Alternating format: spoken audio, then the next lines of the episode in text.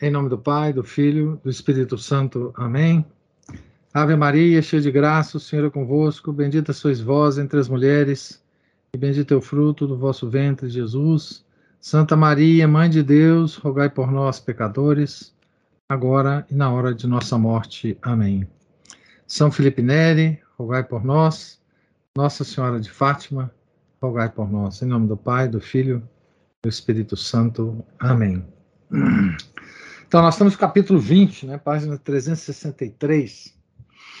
Ele vai falar sobre a virtude da caridade, né? Já, tenho, já tendo falado sobre a fé e a esperança. Né? Item 169, a caridade no conceito católico. Então, aqui ele vai fazer a mesma coisa que ele fez nos outros, é, é, estabelecer né, o que a doutrina católica fala sobre virtude, e depois ele vai comentar sobre as outras coisas. Né? Depois do concílio. A referência às fórmulas teologicamente experimentadíssimas e perfeitas dos atos de fé, esperança e caridade, muito comuns em outros tempos, introduz-nos introduz no conceito de caridade que tende hoje a absorver a fé e a esperança numa única tensão.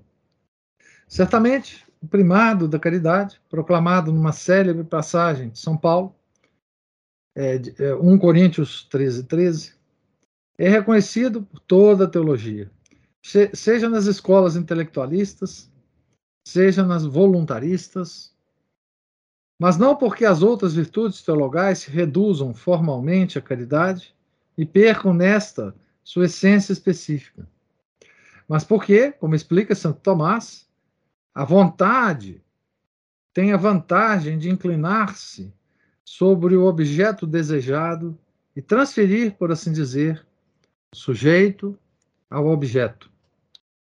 O intelecto, ao contrário, recebe o objeto e o leva, por assim dizer, ao sujeito. Operatio intellectus completo secundo quod intellectum est in intelligente. A operação intelectual se perfaz quando o objeto inteligido está no sujeito que o intelige. Suma Teológica, segunda, terceira, segunda, segunda, questão 23, artigo 6. A fé, virtude intelectiva, alcança Deus com o assentimento a coisas não vistas. A esperança alcança-o com a expectativa de Deus não possuído. Mas a caridade alcança Deus ut in ipso sistat, para nele se satisfazer. Já é, aqui também é 1 Coríntios 13, 8. Já nesta vida, Deus é amado, e é como amado que é alcançado. Por serem meios, a fé e a esperança passarão, enquanto caritas nunquam excidit. Caridade jamais há de acabar. 1 Coríntios 13, 8. Por serem meios, a, bom, acabei de ler. A fé cessa quando Deus é visto, e a esperança quando é alcançado, enquanto a caridade perpetua-se no estado escatológico apenas despida da imperfeição que teve na vida temporal. Mas a excelência da caridade deriva, além do fato de não ser um meio, mas um ato do homem que termina e se eterniza em Deus, também de uma razão teológica mais profunda. Deriva de uma razão teológica mais profunda. Os entes finitos enquanto estão no pensamento de Deus, não podem, não podem não ser. Uma vez que a ordem ideal é uma possessão natural interna à essência divina. Esta rosa, por exemplo, poderia não ser. Mas a ideia dessa rosa é impossível que não seja. João poderia não ser, mas não a ideia de João. As coisas reais, porém, o seu ato de existência, poderiam não ser. e somente pelo amor divino são trazidas ao ser. Somos seres dependentes né? do amor divino. Né? Essa profunda verdade é cantada magnificamente por Dante. Aqui está em italiano, já vou ler em português. Não por um bem a se ganhar, por isso não pode ser, mas porque em esplendor pudesse a cintilar dizer: subsisto, e em sua eternidade, exterior ao tempo e à extensão, lhe apraz abrir-se em novo amor, o eterno amor. Paraíso 29, 13 e subsequentes. A criatura procede da caridade divina, sem a qual existiria sim em Deus, mas não em si mesma. Todavia, é claro que também essa excelência da caridade criadora não remove a precedência da ideia, a qual pertence uma excelência de outro gênero, já que é mais excelente ser necessariamente, ainda que somente como ideia e em Deus, que ser contingentemente, como o mundo. Na verdade, é algo per accidens. E não apenas é a caridade a mais excelente das virtudes, mas é própria, em grau máximo, do cristianismo, já que os pagãos praticamente não, conhece, não conheceram nem o amor de Deus pelo mundo, nem o amor do homem por Deus. Aristóteles, na Ética Nicômaco, nega, por causa da transcendência de um sobre o outro, a possibilidade de amizade entre Deus e o homem. E Platão, no banquete, nega igualmente porque o amor é filho da penia, penúria, e implica indigência. O banquete é onde se fala das várias formas como o amor era conhecido né, na, na, na, na antiguidade é, grega. Né? Essa excelência do amor é falsificada pelas correntes inovadoras como suprimem a lógica em favor da experiência vivida, assim suprime a lei em favor do amor. E desta forma, sendo a lei a estrutura da moralidade da religião, reduzem a própria igreja a uma efervescência de amor. Tudo é amor, né? Na nossa igreja hoje. 170. Então, aqui ele estabelece, né, digamos assim, as, as bases da teologia católica a respeito do, do, do, da caritas, né? Não só a precedência, como o São Paulo afirmou, mas como a excelência da caridade, né? Acima das outras virtudes. É a virtude propriamente que nós nunca perderemos, né? nem na visão beatífica, né?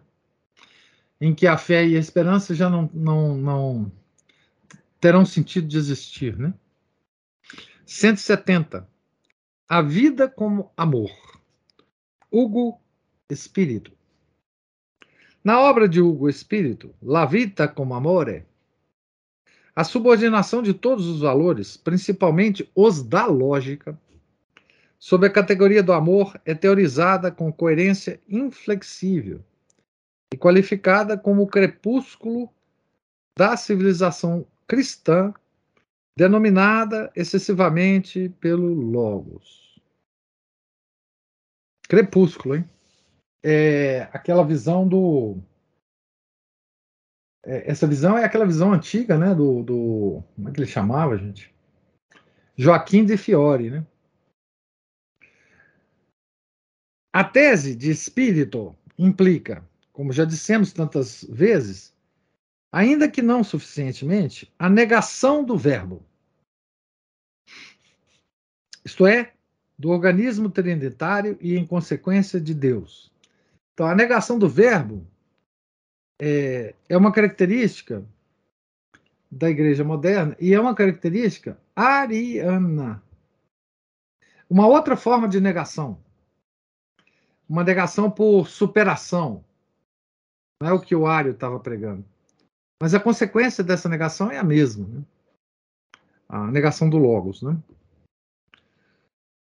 O autor, esse Hugo Espírito, sustenta que o Logos é incompatível com o ágape e que só se pode alcançar o amor eliminando a dualidade e a oposição entre bem e mal, e por conseguinte, o juízo de valor a partir do qual a oposição é expressa. Para poder amar, é necessária uma absoluta falta de crítica que apague, que apague todo do discretium spiritum, ou discernimento dos espíritos, né? E que é que é uma, é uma expressão que aparece em São Paulo também, né? E que, em suma, degrade o princípio de contradição em virtude do qual o mal não é o bem e deve ser odiado, enquanto o bem é amado.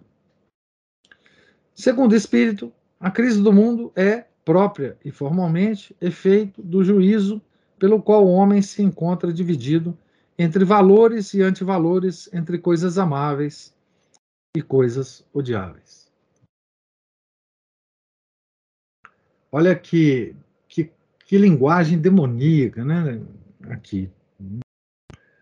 Certamente não é possível se esquivar da profundidade metafísica e verdadeiramente essencial desse amor considerado como realidade transcendente, no qual tudo se faz um. Na realidade, para espírito, o amor pareceria possível apenas com a anulação dos valores. Mas há uma intrínseca contradição em dizer que uma coisa é amável quando não pode ser julgada como tal. O círculo vicioso é idêntico ao do pirronismo. Se, em virtude do amor, a distinção entre o amável e o odiável é superada, aquela distinção ainda continua sendo necessária para que a indistinção seja considerada amável. Ut cunque filosofandum est. É necessário filosofar o tempo todo. É supérfluo observar que a teoria da vida como amor abomina os juízos absolutos e, portanto, rejeita o juízo absoluto, que na ética se chama inferno. E não porque se diga que todos se salvam, os justos por meio da justiça e os ímpios por meio da misericórdia de Deus. Não é isso. Mas porque virtude e crime são uma só coisa no amor que se situa além de toda contraposição. Que tem uma nota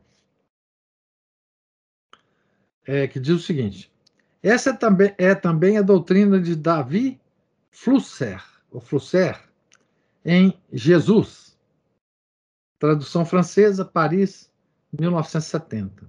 Páginas 92 e seguintes.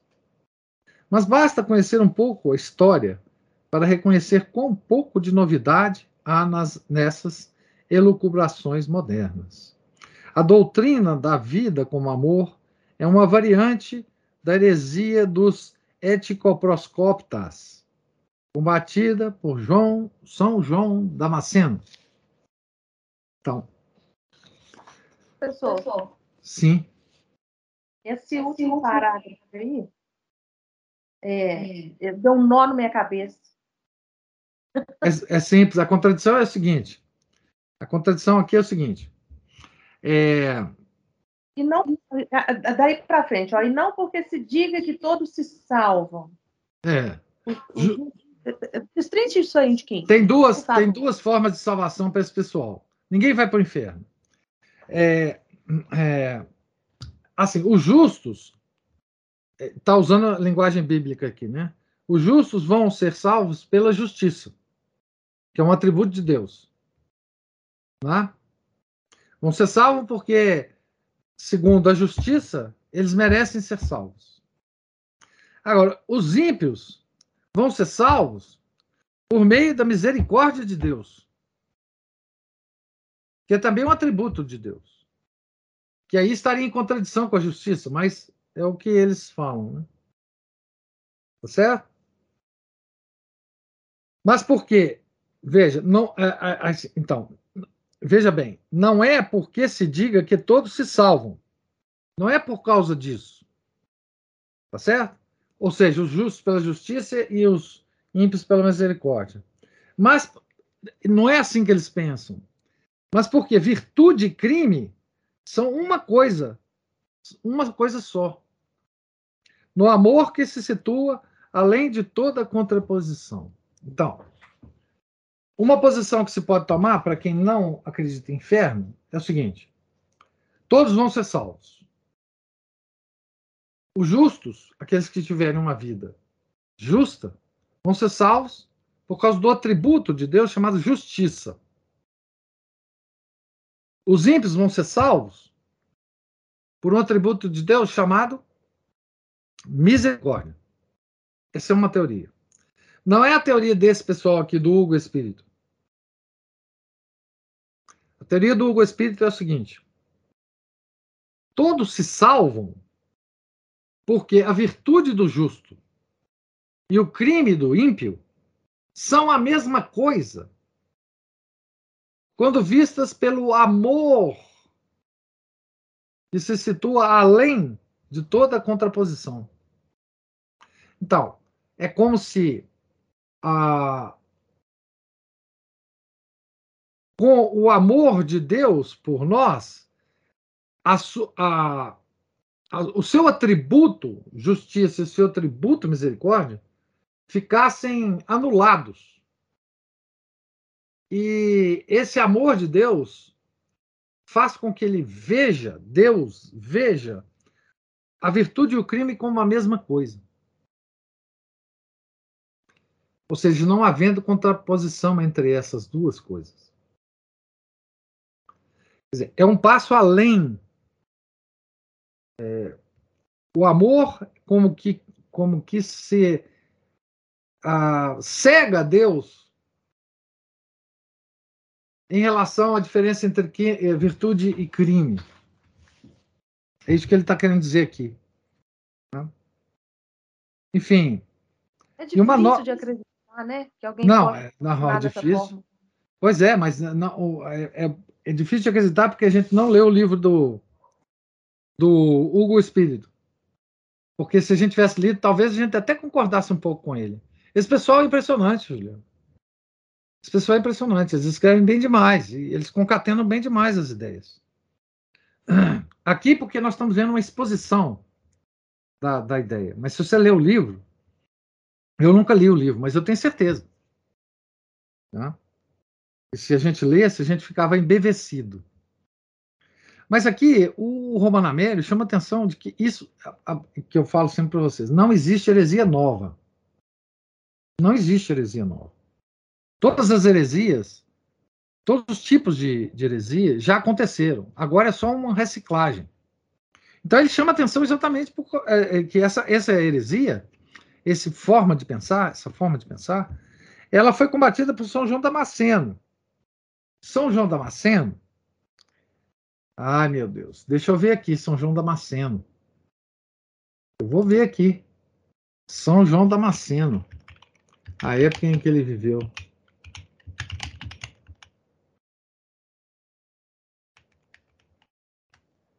João Damasceno. é, oriental, né? Vamos ver quanto que essa heresia é antiga, né?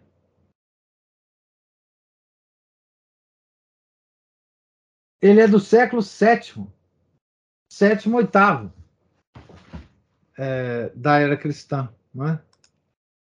É? São João Damasceno ou São João de Damasco, né? Damasceno é de, de Damasco, né? Ah, então, então, essa heresia é antiga. Ela está sendo só reformulada. Né? O amor e a lei. Item 171. Assim como na eternidade o Espírito Santo procede do Verbo, na criatura espiritual, a vontade procede do intelecto. E negar essa processão supõe absorção da lei no amor, isto é, do intelecto na vontade. Isso aqui é muito, muito importante. Muito importante. Né? Ah. Então, na eternidade, o Espírito Santo procede do Logos. Né? E na criatura, a vontade procede do intelecto. Que ele está comparando as duas coisas, né? Intelecto com logos e vontade com o Espírito Santo. E o atributo, a caritas, ela é exercida pela vontade. Né? Então, o homem que tivesse a caridade estaria livre da lei, considerada unicamente como ordem obrigante e coercitiva. De fato, contrapõe-se a lei ao espírito, fazendo dela o caráter do homem antigo e algo contrário ao evangelho. A doutrina católica, por sua vez, ensina que o amor contém a obediência à lei e modela a vontade sobre a ordem da lei. As palavras de Cristo são irrefragáveis. Se diligites me, mandata mea servate. Uh, aqui é João 14, 15. Se me amais, guardai os meus mandamentos. Então, o amor, ele contém em si a lei. Ou seja, para amar nosso Senhor, nós precisamos guardar a sua lei.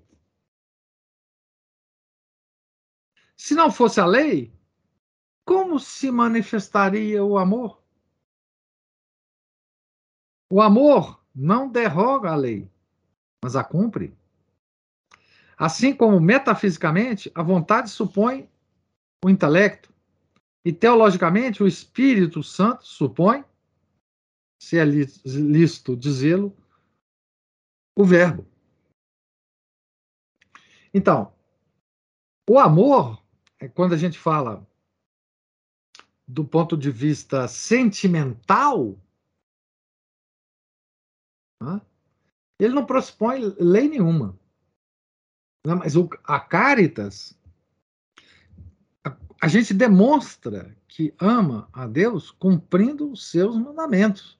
Não tem jeito de abraçar a Deus, não tem jeito de falar com Ele é, pessoalmente, o tanto que a gente o ama. Como é que a gente prova que ama a Deus? Para Ele, cumprindo os seus mandamentos. Não tem outra forma de fazer, né? Sobretudo, convém observar que a lei cristã da graça, não menos que a lei moral natural, constitui um princípio de obrigação.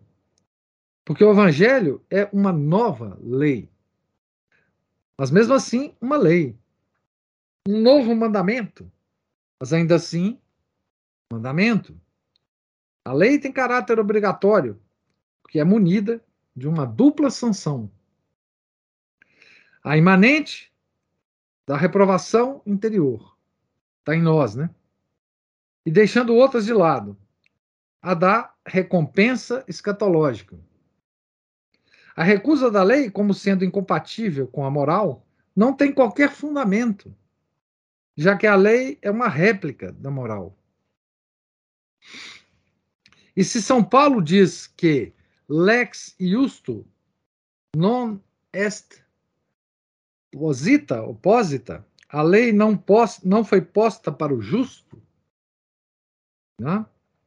e que os homens que vivem sem a revelação na pura moralidade natural, ipse sibi sunt lex, a si mesmos servem a lei, Romanos 2, 14, né? Essas palavras, segundo a unânime tradição católica, não insinuam que ao justo não é dada a lei, mas que ele não é imposta. O justo apropria-se por amor da prescrição da lei, e esta deixa de lhe ser extrínseca, sendo adotada interiormente. Então, o justo é aquele que leva a lei dentro de si, né? Então, a necessidade de observá-la, que permanece, transforma transforma-se em, em liberdade. Não há nenhuma, nenhuma imposição externa ao justo para cumprir a lei. É uma disposição interna dele. Né?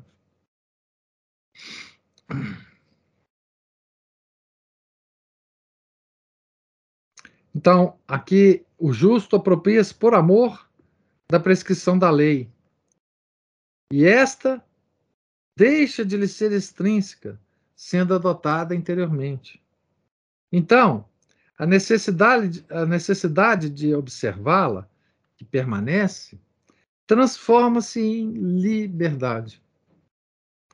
Essa, essa filosofia, que interiorizando a lei lhe tolhe a coerção, ele não é mais co co coagido, né? É de origem estoica, mas adquire na ética cristã o caráter peculiar da lei da graça. Santo Tomás ensina. Aqui está a, a, referência no comentário a Romanos 2, lição 3. Que o grau supremo da dignidade humana consiste em mover-se ao bem por impulso próprio, sem coerção. O segundo grau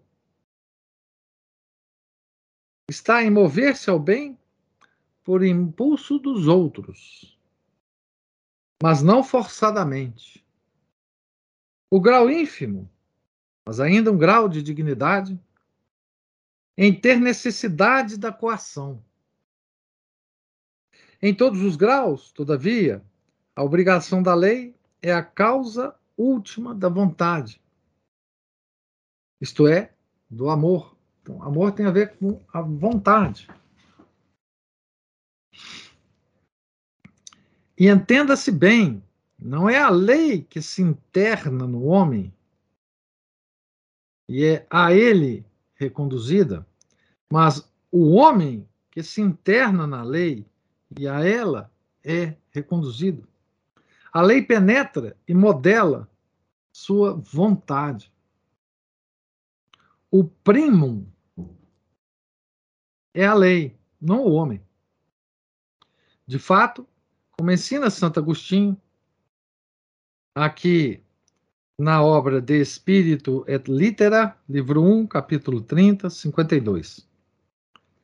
Então, como ensina Santo Agostinho, a lei não é eliminada, mas confirmada pela liberdade, pela liberdade do justo. Né? E o caput da vida humana está fora do homem. Vicium orito, oritor concibi quisque prefe, prefiditi, seque sibi ad vivendum caput facit. O vício surge quando alguém confia preferencialmente em si mesmo e constitui a si mesmo como princípio ordenador da própria vida. Isso é Santo Agostinho. Essa questão da preeminência da lei sobre o amor e do amor sobre a lei conduz à questão do ataque empreendido na igreja pós-conciliar contra a existência e o caráter absoluto da lei natural, fundamento da vida moral.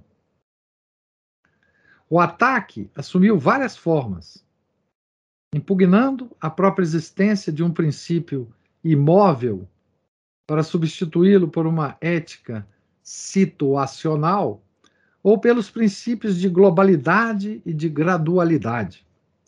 O conceito de destino individual foi rebaixado sob o da salvação comunitária.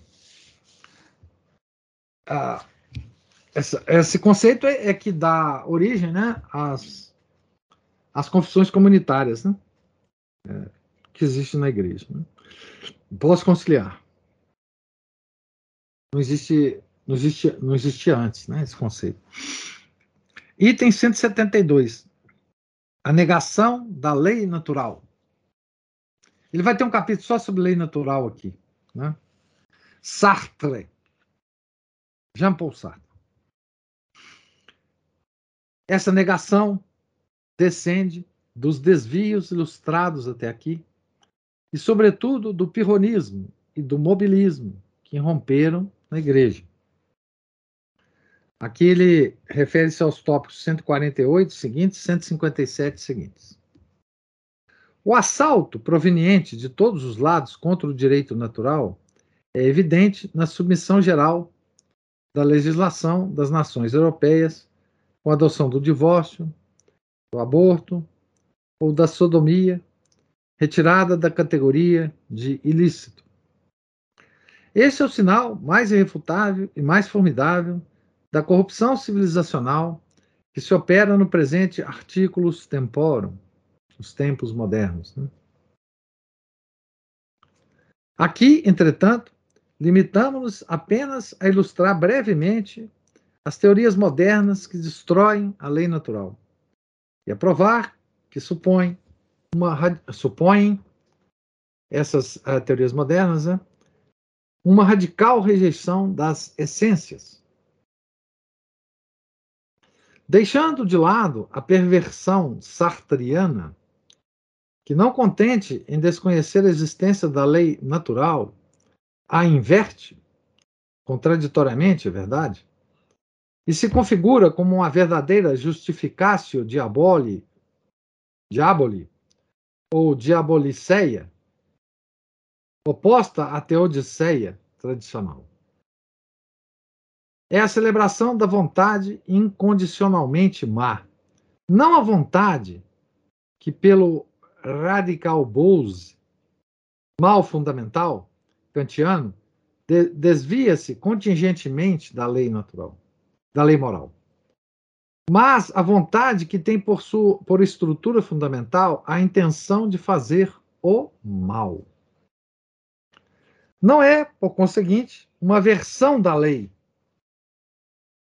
esta se limitaria a desconhecer a antítese entre o bem e o mal e a imperatividade do bem. Mas é propriamente uma inversão.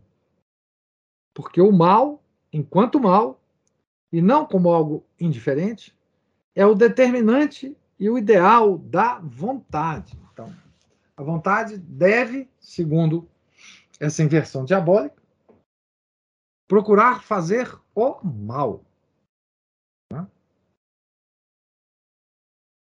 Essa independência total em relação à lei substitui a liberdade pelo delírio, em sentido etimológico. E a autonomia pela anomia. Ó oh, mal, se tu meu bem. Proclama Satanás no Paraíso Perdido de Milton. Ó oh, mal, se tu meu bem. Não poucos teólogos católicos professam que a proibição do aborto não é uma exigência imutável da lei moral, mas uma exigência da lei evangélica. E que esta não pode ser imposta à sociedade civil fundada sobre a liberdade de opção pelos valores. Então,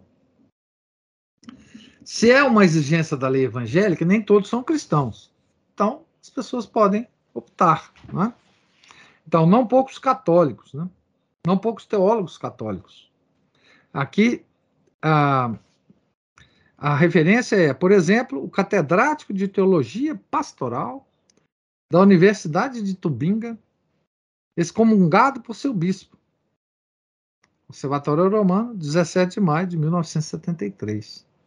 Ainda bem que os bispos é, excomungavam esses homens, né? Mesmo depois do concílio. Paulo VI levantou-se contra as doutrinas que põem em dúvida a firmeza da lei natural. São palavras aqui de Paulo VI. A norma moral, em seus princípios constantes, tantos, tanto os da lei natural quanto os evangélicos, não pode sofrer mudança. Admitimos, no entanto, que possa experimentar incertezas quando se trata do aprofundamento especulativo de tais princípios ou também de seu desenvolvimento lógico e de sua aplicação prática. Fecha aspas. O pontífice repropõe a doutrina clássica da grande tradição filosófica greco-romana e da teologia católica de, São Tomás, de Santo Agostinho a Rosmini. E quase nos mesmos termos. A norma moral é absoluta, sendo uma expressão da ordem eterna das essências presentes presente na razão divina. Aqui tem uma, uma citação em latim, vou ler em português. O lume da razão natural, pelo qual discernimos o bem e o mal, e que pertence à lei natural, não é senão a impressão em nós do lume divino. Por onde é claro que a lei natural não é mais do que a participação da lei eterna na criatura racional. São Tomás de Aquino, Suma Teológica, primeira, segunda, questão 91, artigo 2. Então, a lei natural é a luz divina é uma forma de participar da lei eterna. Né? Item 173. Recordação da doutrina católica. A teoria católica sobre a lei natural resume-se nessas três proposições. Primeira, a lei natural é uma ordem absoluta inerente ao absoluto ontológico. Primeira Primeira proposição. Segunda proposição. A lei natural é imediatamente cognoscível na estrutura da criatura racional. Terceira proposição. A lei natural contém a qualificação de todos os atos humanos possíveis. E tal qualidade é reconhecida por uma ciência prática. Todo aquele que age segue essa ciência prática em suas próprias escolhas morais mas essa ciência constitui-se também num corpo sistemático que é a casuística. Nós estamos falando aqui de teologia moral, né? A lei natural, o seguinte, é um ditame da razão prática, isto é, da razão que julga o dever de ser das ações humanas. E coloca-se paralelamente a razão especulativa, que julga o ser das coisas.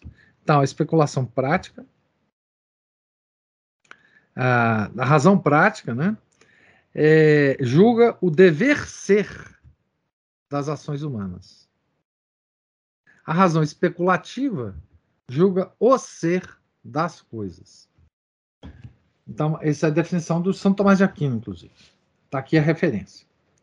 Por isso, assim como dos princípios da razão especulativa deduzem-se todas as verdades particulares acerca das questões não práticas, dos princípios da razão prática, deduzem-se todos os juízos sobre as questões práticas particulares. E como naquelas, também nestas intervém a possibilidade de erro. Na mesma medida em que o processo dedutivo se afasta dos princípios e entra na complex, comple, complicadíssima e variada região dos fatos contingentes. A teologia católica sempre distinguiu entre as deduções próximas, que se extraem dos princípios e que são certas, e as deduções remotas, que tanto mais decrescem em certeza quanto mais se afastam dos princípios. Paulo VI, no discurso citado, repropõe esse ensinamento. Há algo de indefectível e indestrutível no imperativo moral e algo de mutável no mundo das ações humanas. Devem ser modeladas sobre o caráter absoluto do imperativo moral. Essa conformidade é frequentemente difícil de reconhecer e sempre difícil de querer. Mas é claro que a dificuldade de um conhecimento não remove a incondicionalidade e a validade do seu objeto. Então, trocando em miúdos, né? É,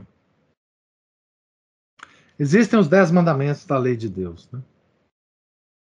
Eles são absolutos. Eles não contêm nenhum erro. Eles são eternos. Eles participam. É, nós, obedecendo-os, participamos de alguma forma da, da luz divina.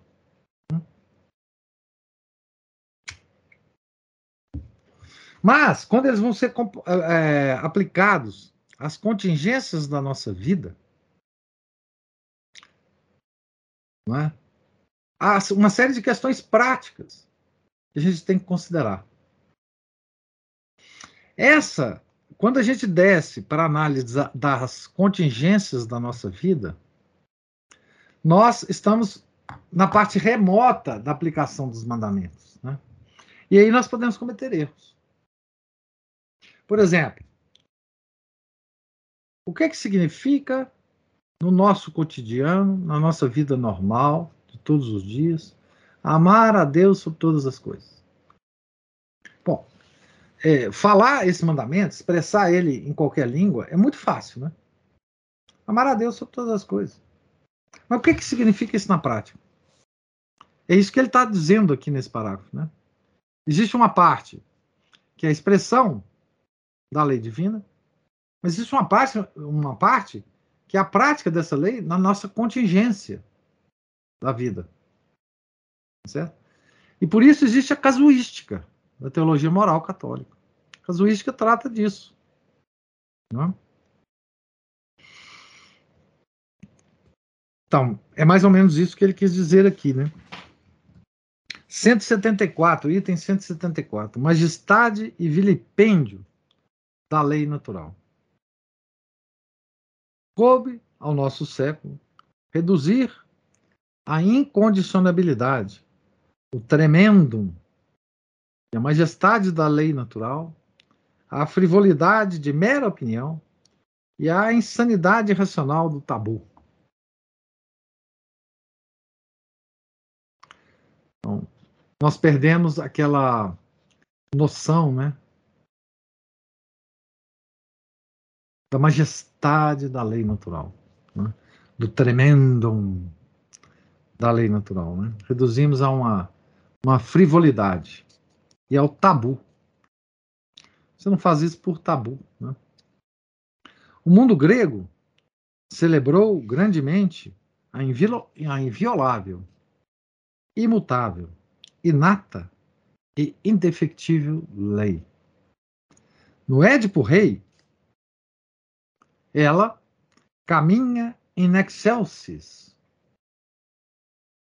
Aqui tem, tem a expressão grega do, do, do Édipo Rei. E o esquecimento não a adormece. Aqui também tem outra expressão em grego. Não menos altaneira é a exaltação da lei da consciência em Sêneca. Para quem a reta consciência e o espetáculo da natureza são as duas coisas mais belas sob o céu. Então, a reta consciência, que é a lei natural, a lei moral, né? criação de Deus, e o espetáculo da natureza, que é outra criação de Deus. Espetáculo da natureza. Nem é preciso recordar a célebre passagem de Kant na crítica da razão prática. Abre aspas. Duas coisas me enchem o espírito de admiração, de reverência sempre nova, crescente. O céu estrelado acima de mim e a lei moral dentro de mim.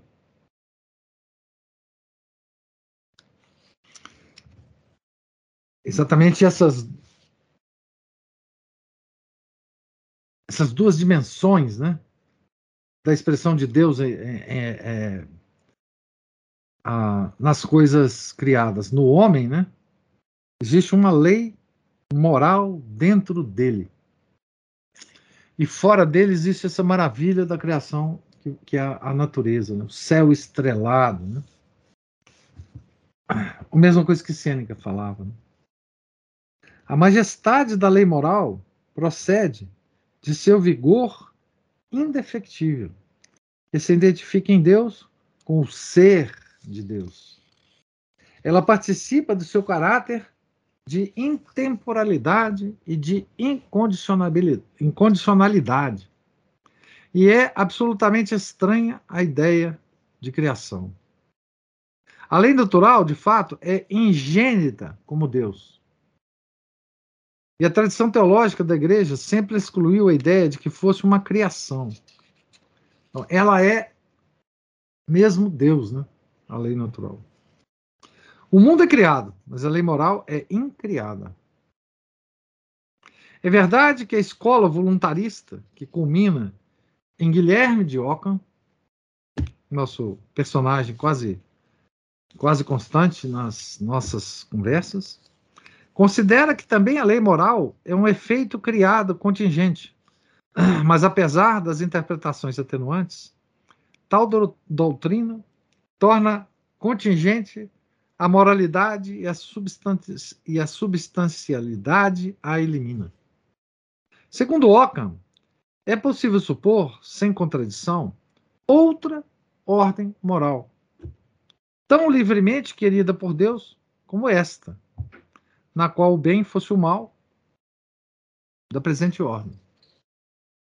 A incondicionabilidade supõe, no entanto, que a ação má seja má, não apenas nesse mundo criado, mas em qualquer mundo possível.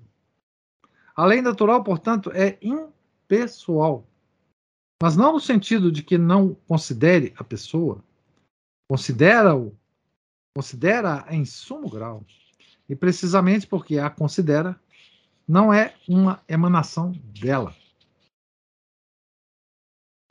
Ora, o fundamento ontológico da lei moral é atacado pelas correntes teológicas inovadoras que tentam negar a anterioridade da lei em relação à vontade humana e a submetem à criatividade do sujeito.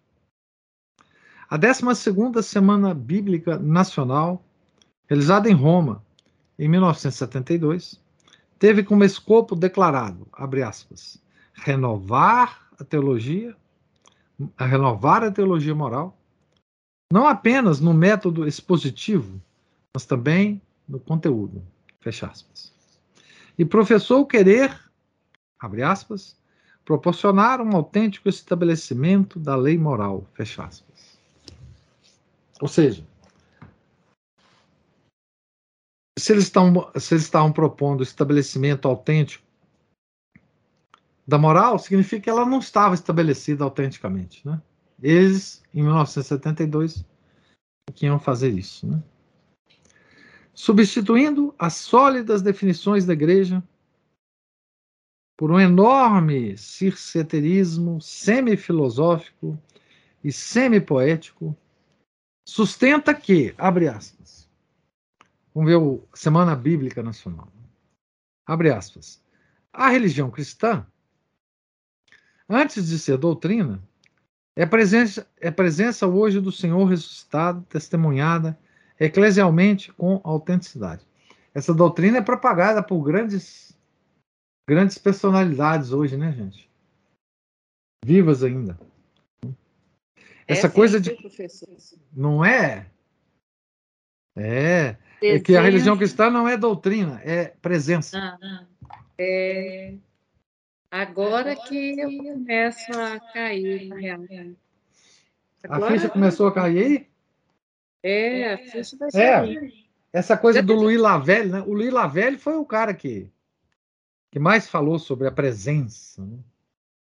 É. certo? Isso é condenada por pelo Apachende, é condenada pelo Concílio de Trento. Isto, essa ideia é condenada. Mas fazem muito sucesso, né? E tem muitos seguidores, né? Então, isso não é novo, né? Porque se foi condenado pelo Concílio de Trento, vocês imaginam quantos anos tem essa heresia. né? Tá certo? Então, veja, a- vou ler as aspas de novo. A religião cristã, antes de ser doutrina, não é doutrina. É presença hoje do Senhor ressuscitado. Testemunhada eclesialmente com autenticidade. Não sei o que, que significa isso. Né? Aqui está a referência ao Observatório Romano. Né? Então, vamos ver o comentário do Romano Américo. A definição é viciosa, porque a religião não tem raiz na experiência subjetiva de uma presença, mas no assentimento a fatos e palavras objetivos. Não é verdade, ademais, que o mal consista, abre aspas, em romper a tensão escatológica da pessoa na história da salvação. Fecha aspas. Saiu no, no Observatório Romano, né, essa coisa aqui, em 72 ainda. É certo que o mal a rompe, mas não é mal porque rompe a projeção da pessoa em relação ao futuro, mas porque viola a relação entre uma natureza e outra, entre o finito e o infinito, que é independente da consequência temporal. Além do mais, a semana propõe, põe, desculpe, em dúvida, essa semana bíblica nacional, né? Também a permanência da lei natural, já que distingue, com terminologia inusitada e ambígua, moral transcendente e moral categorial, e multiplica as éticas do Novo Testamento, cujos preceitos seriam, em grande número, derivações meramente históricas.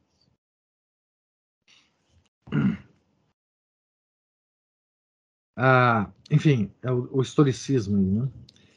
Enfim, o menosprezo do preceito é formulado explicitamente. Então, abre aspas para o nosso para a nossa Semana Bíblica Nacional, 12 Semana Bíblica Nacional. Não se trata, prevalentemente, de observar uma série de preceitos, mas, veja que coisa, mas submeter-se à vontade de Cristo. Isto é, de viver na fé profunda. Sem lei, né? Sem lei, né? Esse negócio de viver na fé profunda lembra Lutero, né? A sola fide, né? Porque se, se você tira a fé né, da obrigação dos preceitos, que fé que é essa? É uma fé subjetiva. Né? É uma fé que você considera fé, né? Não se vê, fecha aspas aí, né? Não se vê a utilidade de substituir ideias e palavras precisas por ideias certeirizantes e palavras ambíguas, como a que se faz. Essa posição poderia retornar à posição da teologia católica se se pretendesse dizer que a fé opera mediante a caridade. E se não se rejeitasse reconhecer o Espírito de Cristo se identifica com os preceitos de Cristo, já que Cristo comanda as obras e o Espírito, isto é, as intenções das obras. Vocês vejam é, que onde nós caímos, né? Hoje, quer dizer, é, é isso que o, o Romano Américo tratou nesse capítulo é profundíssimo. É profundíssimo. Esse capítulo deve se ler de novo. né? Mas algumas coisas já dá para a gente perceber, né? Essa essa essa gosma, né? É, que todo o capítulo pode ser pode ser resumido nisso que, que, que ele terminou falando, né? A religião cristã, antes de ser doutrina, é presença hoje do Senhor ressuscitado, testemunhada eclesialmente com autenticidade. Então, nós não temos uma doutrina a seguir. Tá? Nós temos uma experiência a ser feita. A experiência de Cristo ressuscitado. Veja, não é Cristo na cruz. Não é na, a paixão de Cristo. É Cristo ressuscitado. Então, a paixão de Cristo fica em segundo plano. É... Então, ah, testemunhada eclesialmente com autenticidade. O que, que, será isso? Eu não sei. Né? Não sei. Mas essa ideia está tão generalizada hoje, gente, é, na igreja, é, e aparece tantas vezes, né, nas discussões aí de YouTube, de internet e de cursos de filosofia, que ela já faz parte de, de uma sensação, né? Ah, e eu não sei, viu, para dizer bem a verdade, eu não sei é, o quanto essa ideia penetrou nos grupos tradicionais, de fiéis, eu estou dizendo. Estou nem dizendo das instituições tradicionais, estou dizendo dos fiéis tradicionais. Né? É, é, essa, essa coisa como religião cristã, como presença e não doutrina. Tá? É, nosso Senhor falou várias vezes minha doutrina, né? vim trazer uma doutrina. Ele mesmo falava essa palavra, né? Mas parece que isso aí foi esquecido, né? E... Professor. Sim. É, o meu palpite é realmente no meio, no meio de discussão, isso sempre aparece. E com essa argumentação de que a nossa religião não é doutrina. Agora, eu acho que é um bando de bocó. O meu palpite é que são meros repetidores de algo que é, as pessoas não alcançam e elas falam a partir de uma, digamos, autoridade é, que elas tomam para si, mas que não é delas. É, o meio católico é muito inculto a, acerca das questões profundas da igreja. E vale quem, quem fala é, a admiração que, que, que, as pessoas têm por quem defende isso. Uhum. Não pelo entendimento, não porque é, tem conhecimento profundo. É, mas é, ah. o, o diabo não quer que a gente entenda ele, não. Ele só quer que a gente faça o que ele quer. Eu digo assim, essas pessoas que não entendem, elas vivem isso na vida delas? Elas acham que é presença mesmo? Que a religião é presença? É isso que bota no final. A pessoa pode não entender. Veja, isso, eu não estou dizendo, eu nem estou afirmando nada. Eu estou dizendo assim, eu não sei o quanto isso está difundido no meio tradicional. Porque no meio modernista, bom, aí a gente tem tudo né, no meio modernista. É, mas é, o, o Fernando uh, Schlitter, recentemente falecido, é? um professor lá da, da Fossa do Carmele, discípulo do professor Orlando, escreveu um livro, né? É, metade de um livro, a outra metade do professor Orlando, é, cuja essência é um pouco esse, esse combate dessa ideia de que a religião é é uma, uma, uma presença e não uma doutrina. Né? É, eu acho que isso está muito difundido, não sei, viu? Mas eu acho que está muito difundido. É, E é bom a gente abrir os olhos, porque essa doutrina ela é herética né? e pode levar a gente a erros imensuráveis, né? imensuráveis. Né? É, ah, isso faz parte também do fundamento né? da Igreja da Misericórdia. Né? Então, é, a, a igreja se transformou, né? se po podemos assim dizer, né? de uma igreja que olhava muito compenetradamente né? e muito fundamentalmente né? para o valor salvítico da paixão de Cristo, passou a olhar só o Cristo ressuscitado e a misericórdia de Deus. Então, ela se transformou na Igreja da Misericórdia. Né? Ela teve até que criar uma santa da misericórdia. Né? É, a, a, tal irmã Faustina. Né? É, se criou, João Paulo II se criou o Domingo da Misericórdia. É? Então, é uma igreja em que nós entramos para ser banhados pela misericórdia de Deus, independente do que a gente faça. É, nós tem perdemos. Uma imagem. É, tem uma imagem, tem, tem.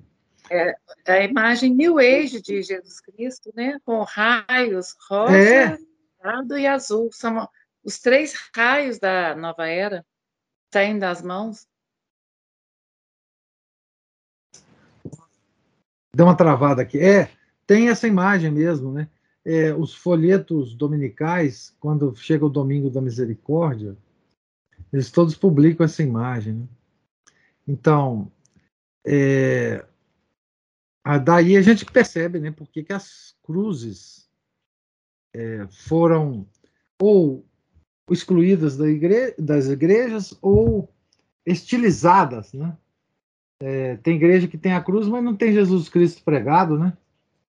Esse, que cruz é essa, sem Jesus Cristo pregado, né? Então, o, o valor é, da, da paixão, né? ele é, ele é ele é, se não supresso, ele é colocado numa ordem inferior, né? É, não é não é a crucificação do Nosso Senhor, sofrimentos dele na, na cruz, que vão que, que vão nos salvar, né? É, é uma espécie de, de coisa gratuita que todos nós merecemos, parece, todos nós merecemos, né? essa tal misericórdia de Deus, sem, sem lei, né? Sem lei. Né? A, quer dizer, o amor, ele supera a lei. Mais ou menos isso. Né? É, então, justo ou ímpio, nós todos teremos direito de ser banhados pela misericórdia de Deus. Né? Então, esse essa, essa alteração né, da caridade, ela é, e das outras é, virtudes teologais também, né, ela é uma marca, né, ela é uma das marcas do, do, do dessa fase pós-conciliar, né, certo? Então, gente, eu vou, eu não vou entrar no capítulo de lei natural, é, hoje, é, porque eu tenho uma, uma coisa para fazer agora, logo depois da aula, e o capítulo é até pequeno da lei natural, mas eu acho que eu não vou ter tempo para isso. Certo? Então, é, vamos ficar só com o capítulo aqui da, da caridade, e depois o que eu sugiro para quem está acompanhando as leituras né, é fazer um, um, uma leitura dos três capítulos sobre as virtudes teologais, assim, de um de uma tacada só, né? porque a gente já leu, já comentou. E agora pegar lá o capítulo é, da fé, que é o capítulo 18, né? É, depois ler o 19, que é da esperança, né? e o 20, que é da, da caridade, para ter uma, uma certa noção de conjunto aqui, né? Porque a gente está lendo cada um uma semana. Então é o que eu sugiro é, para vocês. Né? Tá certo? Alguma outra ah, observação? Pergunta?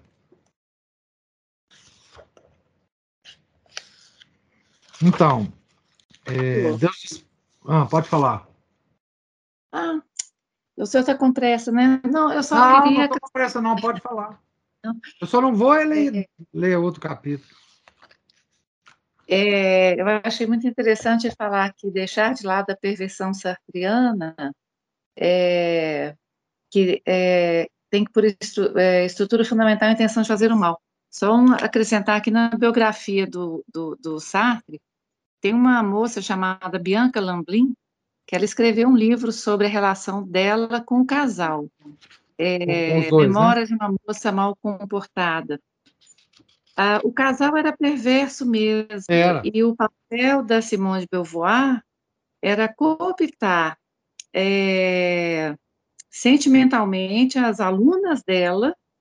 Primeiro ela se relacionava, depois ela punha no colo do Sartre. Era uma cafetina, imagina... a cafetina de luxo do, do Sartre. Do Sartre. E essa mulher é, é, essa Simone de Beauvoir, essa perversão, essa mulher que é, ela era sodomizada pelo próprio Sartre, né? É, é, é uma líder feminista. É, ué, ela é famosa. A, a, a, a, contradição, confusão, inversão, é tudo, não é? É. Não, é, eu, se vocês quiserem rir um pouco, eu sugiro que vocês leiam Deixa eu ver, ele está perto de mim aqui. Eu acho que aqui nesse livro. É, vocês leiam Nelson Rodrigues sobre Sartre. Deixa eu ver. É, é no, no Óbvio Lulante. Ele tem várias crônicas que ele, que ele fala do Sartre. Ah, é uma coisa muito, muito boa de se ler, é, porque na época o Sartre esteve aqui no Brasil. E ele fez algumas conferências. E o Nelson Rodrigues comenta como que os intelectuais brasileiros idolatravam Sartre. Né? Babavam ovo, né? É, do Sartre. E ele ironiza e, e, e contrapõe a esses, esses intelectuais, né? É, então é muito interessante ver Agora, me conta uma coisa: como é que é o título desse livro dessa moça que viveu com o casal? É, Memórias de uma moça mal comportada. Ela chama Bianca Lamblin. É, memórias de uma moça. Ele, o Sartre, é, ele esteve até em Ouro Preto com a Simone. É, ele teve aqui no Brasil. É, tá aqui. À venda. À venda. É, ela detalha, ela, ela conta em detalhes, assim, a maldade deles, como que eles destruíram a vida dela. Não é, ninguém é, como é que ela chama, a moça? Bianca Lamblin. Acho que é Lamblin, isso mesmo. L-A-M-B. É, é, é, é, de uma moça bem comportada. Ah, é bem. Ah, pois é, esqueci. É porque você é porque você, você está fazendo confusão entre bem e mal aí. Essa confusão a gente não deve fazer, não. É. é... Tem um tempinho que eu li. É, bem comportada. É. Agora, professor, vou contar uma coisa para o senhor. Quando eu tinha uns 15 anos, mais ou menos, eu ia muito na casa de uma tia, que ela comprava tudo quanto é livro que era lançado. Lá eu li Arquipélago Gulag, não sei o quê. eu li, comecei a ler O Segundo Sexo de Simone de Beauvoir. Sei. É, a, assim, já no primeiro capítulo, aquilo me deu uma sensação de falsidade, você sabe por quê? No Ah. primeiro capítulo, ela questiona Santo Tomás de Aquino. Ah, é claro. Ela põe em xeque, assim, é, o livro é mais, é, é- é mais nota de rodapé do que qualquer outra coisa. E ela questiona São Tomás de Aquino, eu falei, gente, mas não, como é que pode uma mulher questionar um santo? Olha, eu era novinha, eu devia ter uns 15 para 16 anos. Falei, essa mulher é doida. É, mas ah, é preciso destruir primeiro para construir, né? Mas esse livro, é eu tenho aqui o, esse Memórias de uma Moça Mal Comportada. É muito interessante. Eu não conhecia esse livro. Não conhecia. É- Realmente. É bem, é bem comportada, né, que você falou, é que eu não lembro mais o título. Aqui tem Simone de Beauvoir, Memórias de uma Moça Bem Comportada. Não é, né? Não é Simone de Beauvoir. Como é que chama a moça? Bianca Lamblin. Pois é, deixa eu ver aqui. É, mas essa é, é- é porque a Simone de Beauvoir tem, tem um livro assim. Memórias. É, Ah, eu- capaz de não estar mais. Uma moça mal comportada. É. Não, só parece bem comportada. É mal comportada, acabei de achar aqui. Mal comportada, tá aqui.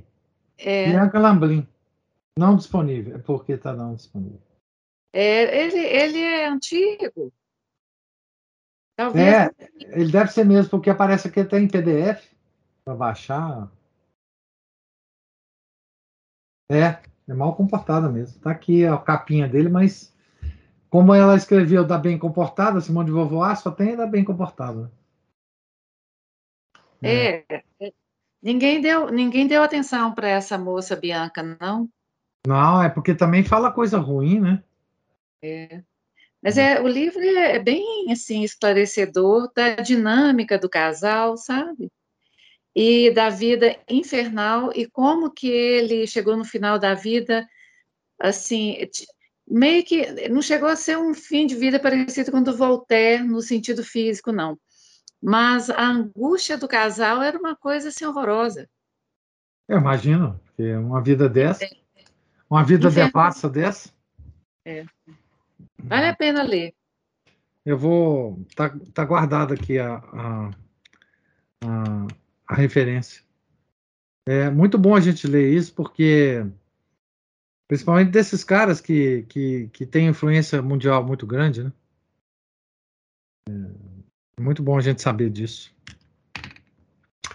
Pois bem, Deus lhes pague, gente, a presença, paciência, participação.